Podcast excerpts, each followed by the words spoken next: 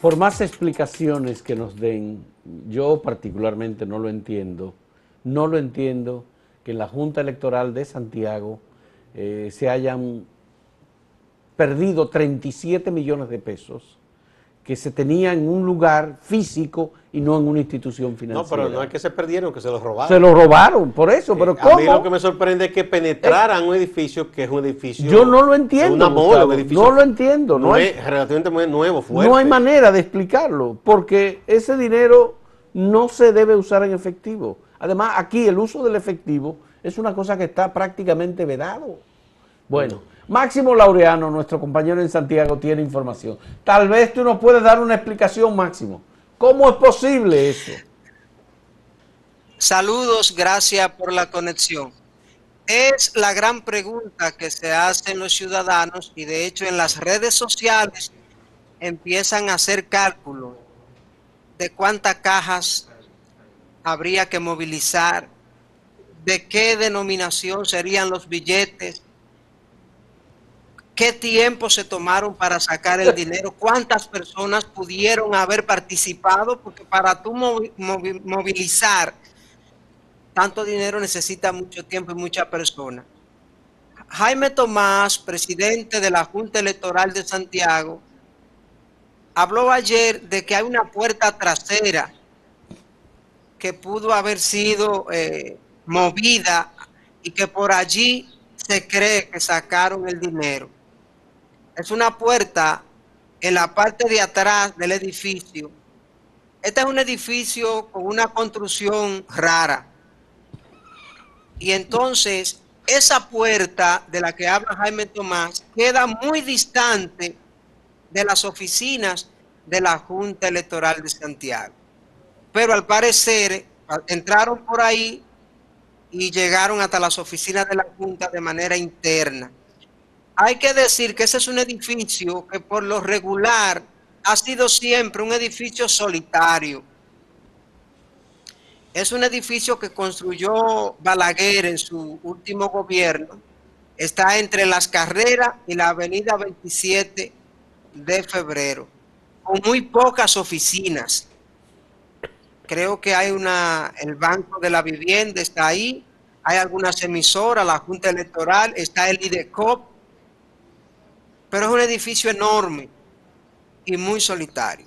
La Junta ayer, además de especificar el monto del dinero robado, habló de que se hizo ya la denuncia formal a la Procuraduría Fiscal de Santiago y sobre todo advierte que no hay problema con las elecciones del domingo, que está garantizado el proceso. Eh, posiblemente más tarde desde la Junta ofrezcan alguna información en relación a este hecho. Se ha hablado de que hay unas cuatro o cinco personas que están detenidas para fines Pero son todos miembros de la policía electoral los que están detenidos. De la policía militar electoral. Y alguien que tiene que ver con la seguridad del edificio de la Junta Electoral. Máximo, a mí me llama la atención algo. Supongamos bien que lograran penetrar el edificio. Que yo me lo encuentro raro porque ese edificio parece una fortaleza, pues, pero eh, no había nadie vigilando y nada. Entonces, en donde estaba el dinero, lo tenían así a la vista de todo el mundo. No había ni siquiera una caja fuerte, un, escritorio con llave. Es que no hay caja fuerte que resista 37 millones en efectivo.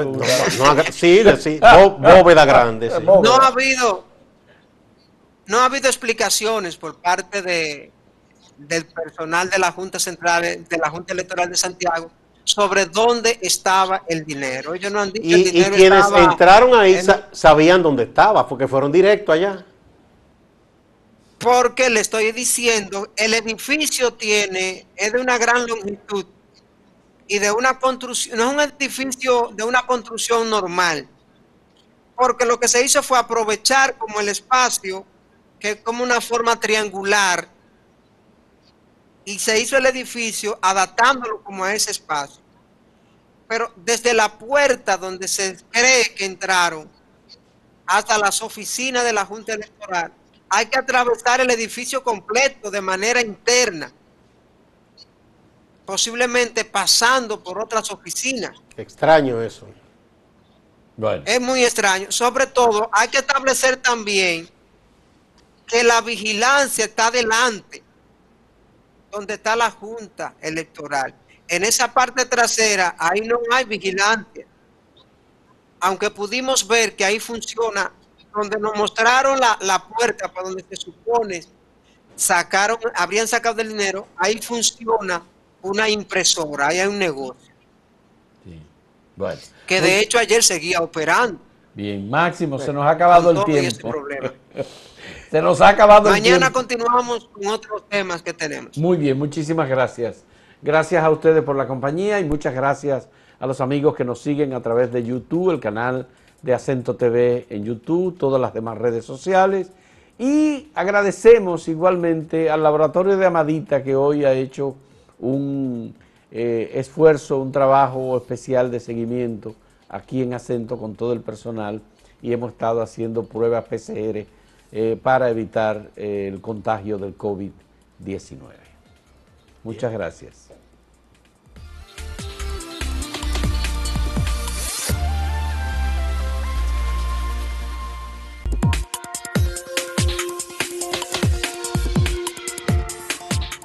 Pocas veces habíamos participado en un proceso electoral tan cargado de campaña sucia, tan cargado de acusaciones infundadas, tan ideologizado también con el tema religioso y con el tema de los LGTB y con infundios que involucran a instituciones del Estado como el Ministerio Público y que además eh, representan de algún modo un retroceso en la manera de hacer política en la República Dominicana. La campaña electoral vence el periodo para la campaña electoral mañana jueves a la medianoche.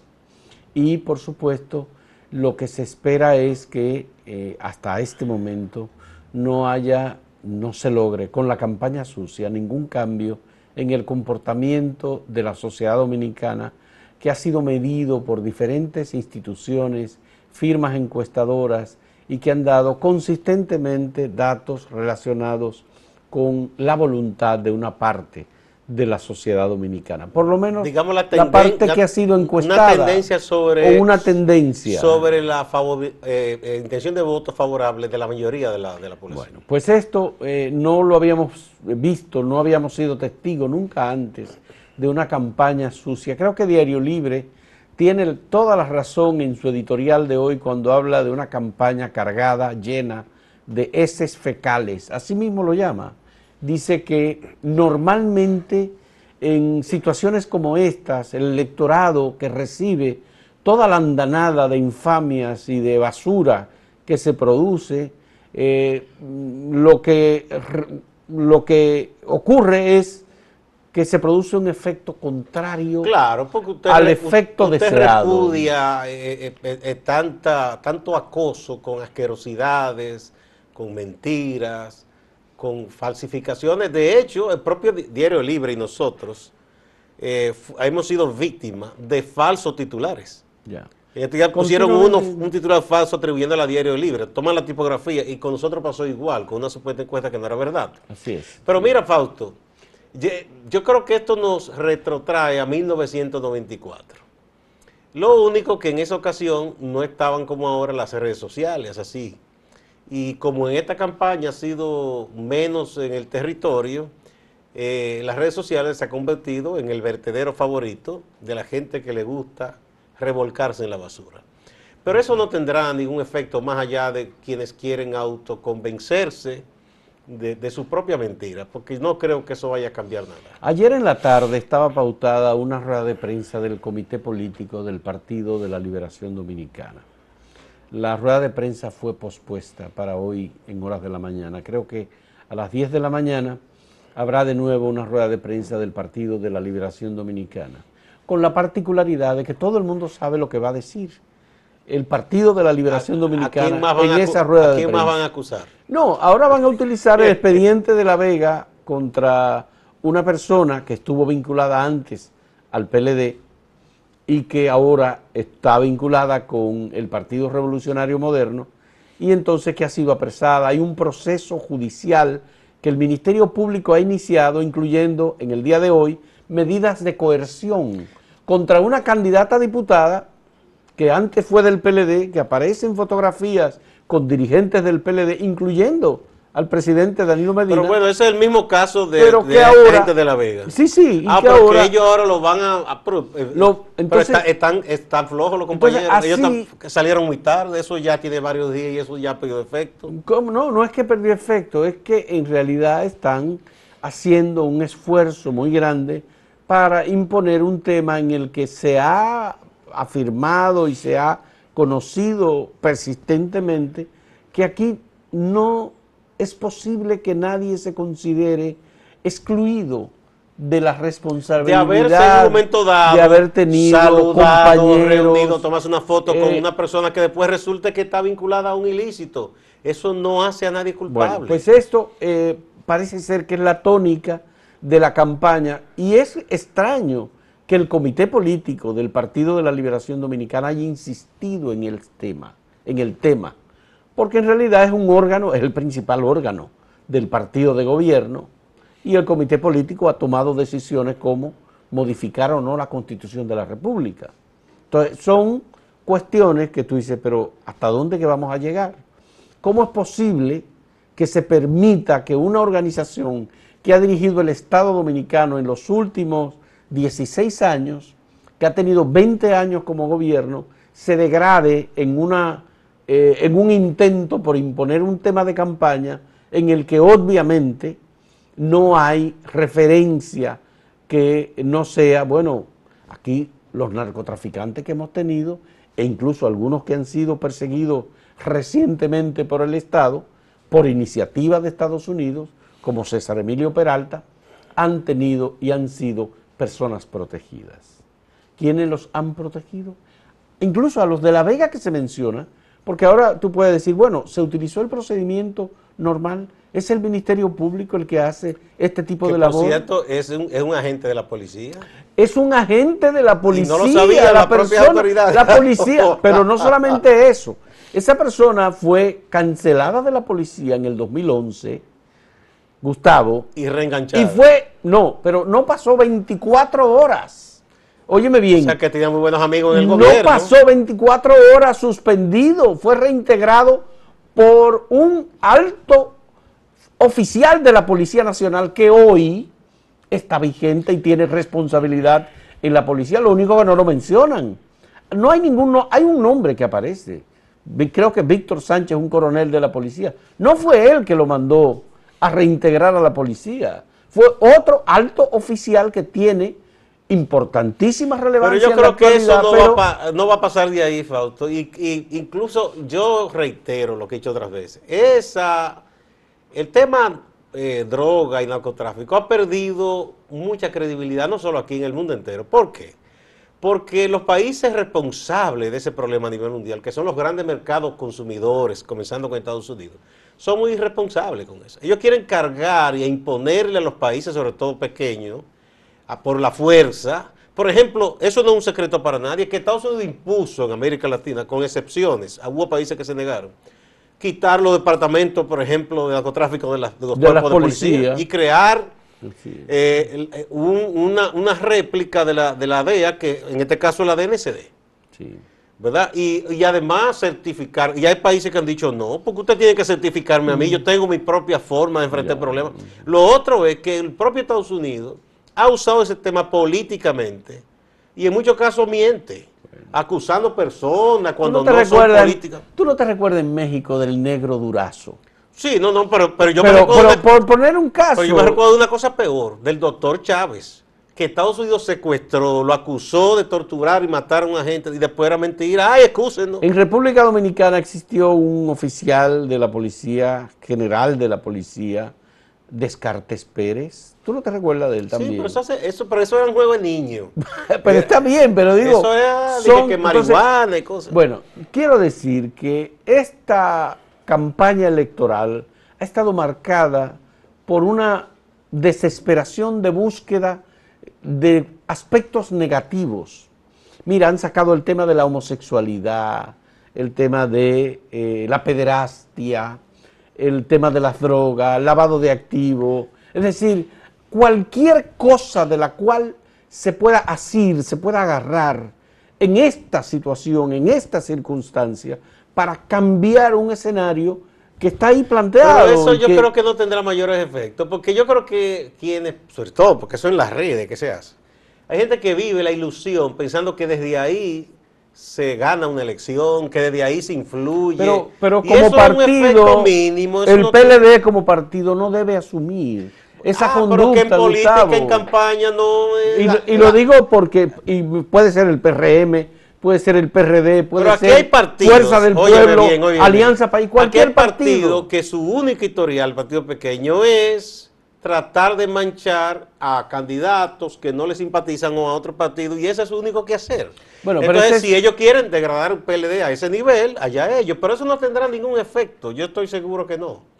El país, República Dominicana. Han, han tratado de imponer en las últimas horas muchísimas etiquetas en Twitter y se han caído. con los observadores internacionales ya aquí, en República Dominicana, con la atención de toda la comunidad latinoamericana y caribeña en República Dominicana por un proceso electoral realizado en una situación de pandemia, con la gravedad que tenemos incluso por la expansión, según registran los informes epidemiológicos del COVID en República Dominicana, que al final no estamos enterándonos ni sabiendo si eh, son eh, informes con validez científica, que bueno, se dice que son los informes que se recaban de las diferentes eh, áreas o de las diferentes regiones del Ministerio de Salud Pública, pero de todos modos esta situación con todo el mundo en la calle, con el presidente de la República y además con los candidatos opositores también en la calle, al final, Gustavo, no sabemos cómo vamos a salir de esta situación de pandemia. le miedo a la gente con No, no, no, porque no, no va a votar. Porque no, no, yo no le estoy metiendo miedo. Yo creo que todo el mundo debe ir y presentarse con todas las medidas de precaución y protección.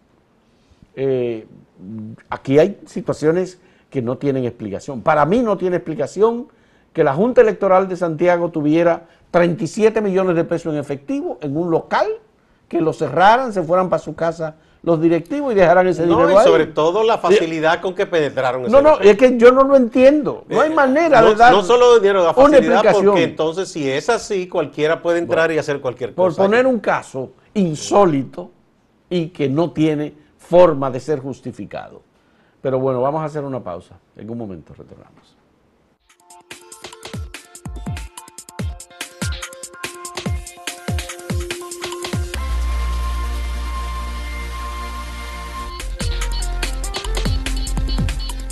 Bueno, eh, interesante, Fausto, lo que dijo el doctor Leonardo Aguilera en la entrevista que tú le hiciste. Leonardo, para quien no lo conoce bien, es un hombre de una amplia experiencia y además estudios académicos.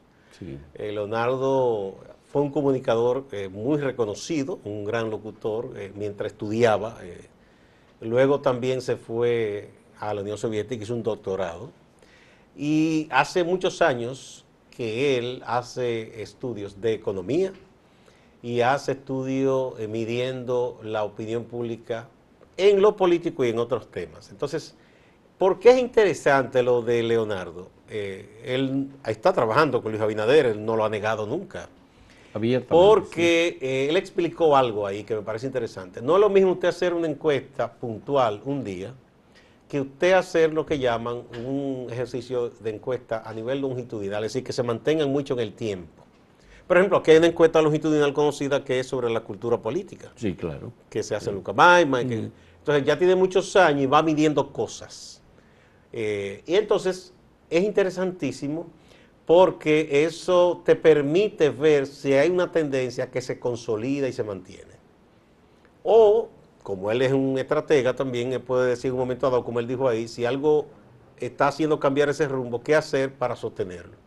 De manera que es interesantísimo, invitamos a que se vea esa entrevista, porque nos habla de que eso que han estado proyectando las encuestas, de una tendencia favorable a Luis Abinader, tiene mucho asidero por lo que él dice. y habría que ver si otros tienen otros argumentos para eh, confrontar lo que dice el doctor Aguilera y decir no, no es así. Yo creo que él dio explicaciones eh, muy acertadas sobre el tipo de estudios que se hacen en República Dominicana. Y, él dice que no, que, las encuestas no son predictivas, que no necesariamente ocurre, eh, ocurren los Son diagnósticos de, un momento, sí. No necesariamente los acontecimientos se dan en la proporción y en, la, en los números como proyectan las encuestas. Ahora bien, habría que conocer cuáles son los estudios que más se han acercado y él dice, él dio los datos de cuánto él se ha acercado continuamente en resultados electorales. Y sobre todo eh, que ha mantenido porque él dice, bueno, sistemáticamente las dice, mediciones. Desde el año 2016 yo estoy haciendo encuestas para Luis Abinader sobre la figura de Luis Abinader como candidato presidencial. Se hacían cada mes, luego se hicieron semanales y luego se han hecho encuestas que los llaman tracking, que son interdiarios.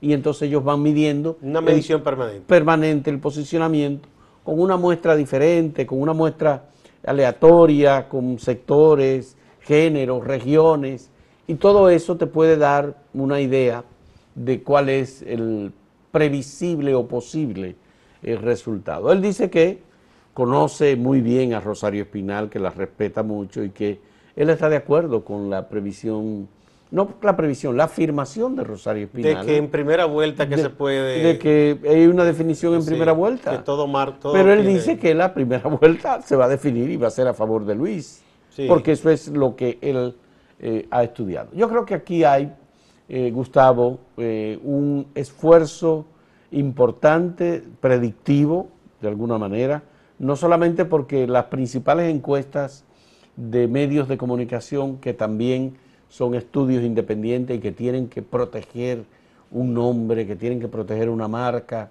que tienen obviamente una mayor credibilidad, porque hay encuestadoras que vienen de improviso hacen una vez un trabajo al año eh, en el proceso electoral. Y obviamente si, si aparecen de pronto, eh, conocen poco el mercado en el cual van a trabajar. Ya.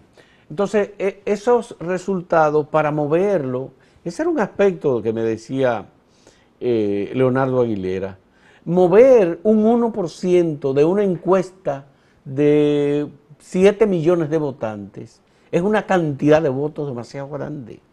Y normalmente después que la gente establece una voluntad o una decisión sobre un proceso electoral, moverlo de una posición a otra es, muy complicado. Hay que aplicar técnicas de convencimiento político o de propaganda política que requieren mucho tiempo. Por ejemplo, el esfuerzo que está haciendo el presidente Danilo Medina es un esfuerzo extraordinario, eso rompe con muchísimos parámetros que el propio presidente se había establecido. Es decir, de mantenerse como líder, pero sin tener que salir a la calle y asumir la campaña. Porque la campaña quien la tiene que asumir es el candidato. Sí, pero los presidentes hacen su campaña. Está bien, pero igual. Recuerda que Leonel en el 12 salió a hacer campaña por Danilo. Pero está bien. Entonces, Danilo ha salido. Danilo no es el candidato. No. Pero Danilo está moviendo mucho más gente que la que mueve Gonzalo Castillo. Yo no sé si mueve más, pero los presidentes tienen gente que le sigue, gente que le sirve, gente que le agradece, hay otros que tienen encono.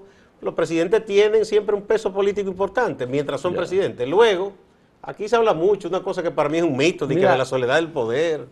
Eh, mira, el presidente dijo una cosa muy importante. Él dijo, en su primera intervención en la reunión del Comité Central del Partido de la Liberación Dominicana, él dijo, Gonzalo ha hecho el trabajo, ha trabajado muchísimo en esta campaña. Ahora nos toca a nosotros, a los del, dirigentes del Partido de la Liberación Dominicana.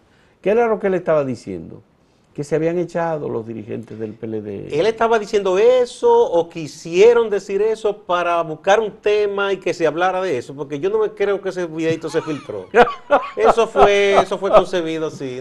Yo creo que ellos han tratado mucho de colocar al presidente en el centro del asunto para que olviden un poco los ataques a Gonzalo y se fijen en, en Danilo. Bueno, pero es que el presidente no es candidato. No, no, está ah, pero en la boleta. Precisamente, si la oposición comienza a enfocarse en Danilo, comete un error.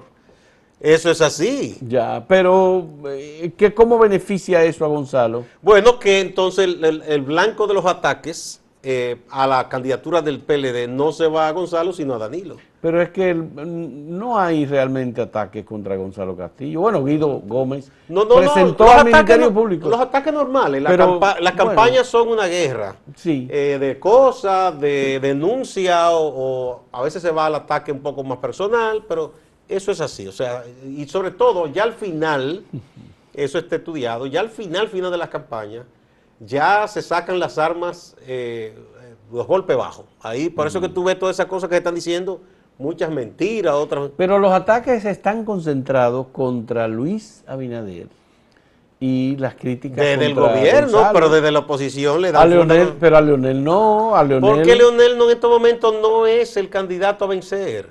eh, Él es un candidato que está en tercera posición. pero Leonel está atacando. Así porque obviamente a él le conviene que lo consideren que él es de lo de adelante, que con él es el pleito. Pero en estos momentos él está consciente que no, que él no es el hombre a vencer. Hacemos una pausa.